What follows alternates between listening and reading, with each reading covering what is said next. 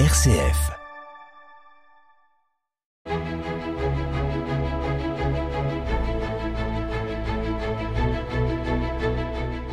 Chers amis, bonjour et bienvenue dans Episcorama avec aujourd'hui petit changement de programme. Non pas Monseigneur Touvet, mais le Père Marc Aymar, vicaire général du diocèse de Chalon. Marc, bonjour. Bonjour Florent, bonjour Christopher, bonjour à tous. Alors Marc, j'ai eu envie de t'interroger parce que dans l'espace missionnaire du Pertois, il va se vivre à la fin du mois de mai un événement qu'on croirait sorti directement des évangiles lorsque le Christ envoie ses disciples en mission deux par deux. C'est un peu ce qui va être vécu, une mission en paroisse. En quoi ça consiste et pourquoi est-ce que ça revient au goût du jour? Ah, Déjà parce qu'il y a une prise de conscience euh, d'une certaine... Euh, rareté de la foi chez nos contemporains, c'est-à-dire du petit nombre euh, de pratiquants, euh, quel que soit l'âge des pratiquants, c'est-à-dire euh, un tout petit nombre d'enfants caté, par exemple, une participation vraiment limitée aux offices dominicaux, etc. Donc on, prend conscience qu'il y a vraiment non seulement un vieillissement des troupes, on le, on le sait dans l'Église, mais aussi une rupture, une vraie rupture de la transmission de la foi dans les familles. Et je me rends compte qu'aujourd'hui, euh, même les grands-parents, et parmi eux euh, un certain nombre, n'ont pas été initiés dans la foi des chrétiens. C'est-à-dire qu'ils euh, n'ont rien reçu. Et, là, il y a cette prise de conscience qu'il y a une, on pourrait dire, une, évangélisation à vivre, non pas une réévangélisation, mais une, évangélisation à vivre parmi tous ces familles ces membres de la société d'aujourd'hui, contemporaine, qui n'ont pas entendu parler de, Christ. Et si nous, on reste dans nos murs, dans nos églises, eh ben, ne nous étonnons pas que petit à petit, la foi s'éteigne, là, dans nos villages, dans nos contrées et beaucoup euh, dans, dans, dans, les villages euh, que nous connaissons. Voilà. Alors ça, c'est quand même une donnée euh, sociologique nouvelle, parce qu'avant, on disait, ma foi, si les parents n'ont pas la foi, c'est pas grave, il y a toujours la grand-mère qui apprend à prier ou qui apprend le chapelet. Ça veut dire que même ça, ça a disparu. On est vraiment dans un contexte tout à fait euh, nouveau. Tout à fait. Moi, je, réalise, et de plus en plus, et je pense que je ne suis pas le seul, j'espère que je ne suis pas le seul, mais qu'aujourd'hui, il y a vraiment un manque de, foi et des gens n'ont jamais entendu parler de Jésus euh, parce qu'on leur a rien transmis. Et cela est vrai non pas simplement pour les jeunes générations, mais pour les générations plus, âgées, les 60, les, les 60 ans, les 70 ans, il y en a qui n'ont jamais entendu parler de Jésus. Et ça, c'est une prise de conscience euh, beaucoup plus prégnante aujourd'hui qui nous conduit à, oser sortir de nos murs pour aller à la rencontre des gens. Alors ça n'est pas la seule initiative qui porte le nom de missionnaire, parce que je crois que le Pertois est en pointe euh, sur euh, la question des fraternités missionnaires. En quoi est-ce que ça consiste? Ben, Je pense que l'évangile doit être vécu et que la fraternité n'est pas un vain mot, d'ailleurs c'est un, mot qu'on emploie beaucoup aujourd'hui, et que la fraternité c'est vraiment une des clés de l'évangile depuis les, origines de, du christianisme, il y a eu la constitution de petites fraternités. Jésus lui-même s'est constitué une petite fraternité avec ceux qu'on appelle les douze, les douze apôtres. Et ces douze ont vécu pendant plusieurs années avec Jésus pour apprendre justement à vivre l'évangile au quotidien et se laisser former, enseigner, euh, aimer aussi et c'est en cela que les petites fraternités aujourd'hui reprennent une, consistance dans la mesure où le tissu paroissial, on pourrait dire, est, très fragile et que dans, la, dans nos villages, mais aussi dans certains quartiers, il n'y a plus une visibilité des, chrétiens. Et je pense que le chrétien, il a besoin nécessairement de ne pas se retrouver seul, mais de rejoindre quelques frères pour euh, prier, pour alimenter sa foi, pour se former, pour apprendre aussi à avoir un regard évangélique sur le monde avec d'autres, pour discerner un petit peu les actions susceptibles d'être portées localement. Et, en cela, les fraternités sont, sont, sont nécessaires parce que je me rends compte que parmi les, contemporains d'aujourd'hui, il y a bien des hommes et des femmes qui cherchent, mais ils ne savent pas où, où taper la porte, enfin où, ou se renseigner. Et en cela, les, les fraternités peuvent être un lieu visible dans un lieu donné, dans un quartier, dans un village, et euh, un lieu que telle ou telle personne peut rejoindre pour euh, s'enrichir de la foi en Jésus-Christ. Voilà.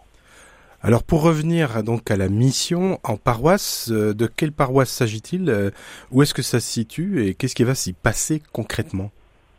Alors il s'agit de la paroisse Sainte-Marie de la Côte du Vergeois, qui regroupe six villages, plus au nord de Vitry, en direction de Chalon. Alors, je peux citer les villages. Hein. Il y a Couvreau, il y a Maison en Champagne, il y a Loisy-sur-Marne, il y a Drouilly et Pringy, Soulanges. Et ces villages euh, seront visités tour à tour au fil de la semaine avec des temps forts, euh, enfin voilà, des temps forts tout au long de la semaine, mais en même temps des visites à domicile, deux par deux, comme l'enseignait le Christ, il les envoya deux par deux pour euh, aller à la rencontre des gens, pas faire du prosélytisme, mais simplement nous mettre en, en relation, puis en, dialogue avec eux, savoir les écouter aussi euh, et saisir un petit peu leurs attentes, et puis aussi, bien sûr, euh, proposer notre service, notre écoute, enregistrer par exemple aussi leur intention de prière, avoir souci de, de sentir comment ils envisagent euh, leur vie aujourd'hui, quel sens ils donnent leur vie. Enfin voilà, c'est un peu comme Jésus à la Samaritaine. Je ne sais pas si vous connaissez le, récit de, de, de, la Samaritaine, mais voilà, Jésus entre en dialogue avec cette femme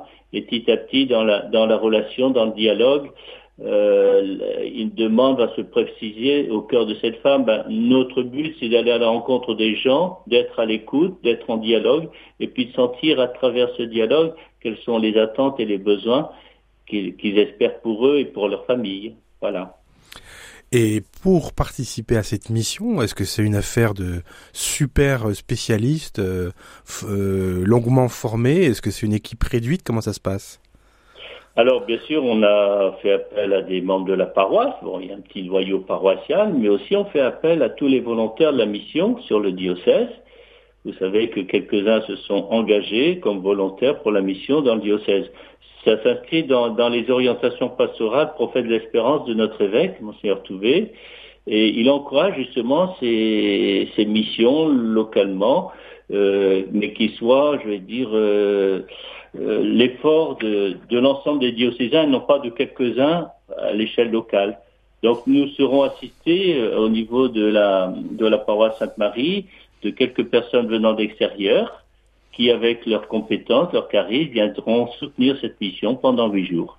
Alors, euh, nous espérons aussi que dans notre espace missionnaire, des chrétiens venant d'autres paroisses pourront consacrer un petit temps. Alors là, j'entends par exemple telle personne qui me dit, ben, je viendrai une demi-journée, ou une autre qui vient dire, ben là, je suis libre une journée, je viendrai une journée. Le but, c'est vraiment de, ensemble, de se mettre au service d'une même mission, en sachant que ben, il y aura d'autres occasions pour nous d'aller aussi dans d'autres paroisses qu'ils demanderont plus tard, parce qu'on a besoin d'être euh, enrichis les uns par le charisme et les compétences des autres, mais en même temps, on a besoin d'un vrai soutien pour euh, pour qu'on sente vraiment qu'il y, y, a un mouvement même, hein, qu'il y, a vraiment un, un courant qui, qui s'engage au service de cette mission. Et je pense que c'est pas toujours facile de se dire bon, on va aller vers chez les gens, et il faut qu'on soit vraiment ensemble et en soutien mutuel. Alors ça veut dire que si euh, quelqu'un qui écoute et qui se sentirait appelé à participer à la mission, mais qui, qui serait un peu effrayé à l'idée de tirer les sonnettes, on peut venir quand même? Il y a d'autres choses que d'aller euh, faire du porte-à-porte ou pas? Oui, bien sûr.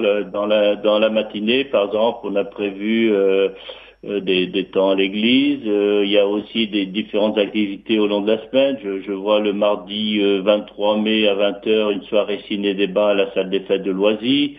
Le mercredi 24 mai à 14h30, on a aussi euh, prévu un rallye pour les enfants, suivi d'un goûter à la salle des fêtes de Loisy. Euh, on envisage aussi le vendredi 26 mai à 20h30 une veillée de louange et un temps d'adoration, suivi d'une marche au flambeau vers Notre-Dame de la Côte de Vergeois à Soulanges. Le 27 mai, on envisage à 18h30 une prière pour les malades tous les, les, personnes euh, malades ou alors les intentions de prière pour les malades qui seront confiées ben, seront portées essentiellement durant cette messe et ce temps de prière. Ben, voilà, il y aura différentes possibilités de s'investir. Il y aura aussi euh, la prière, tout simplement, parce que la mission euh, commence dans la prière.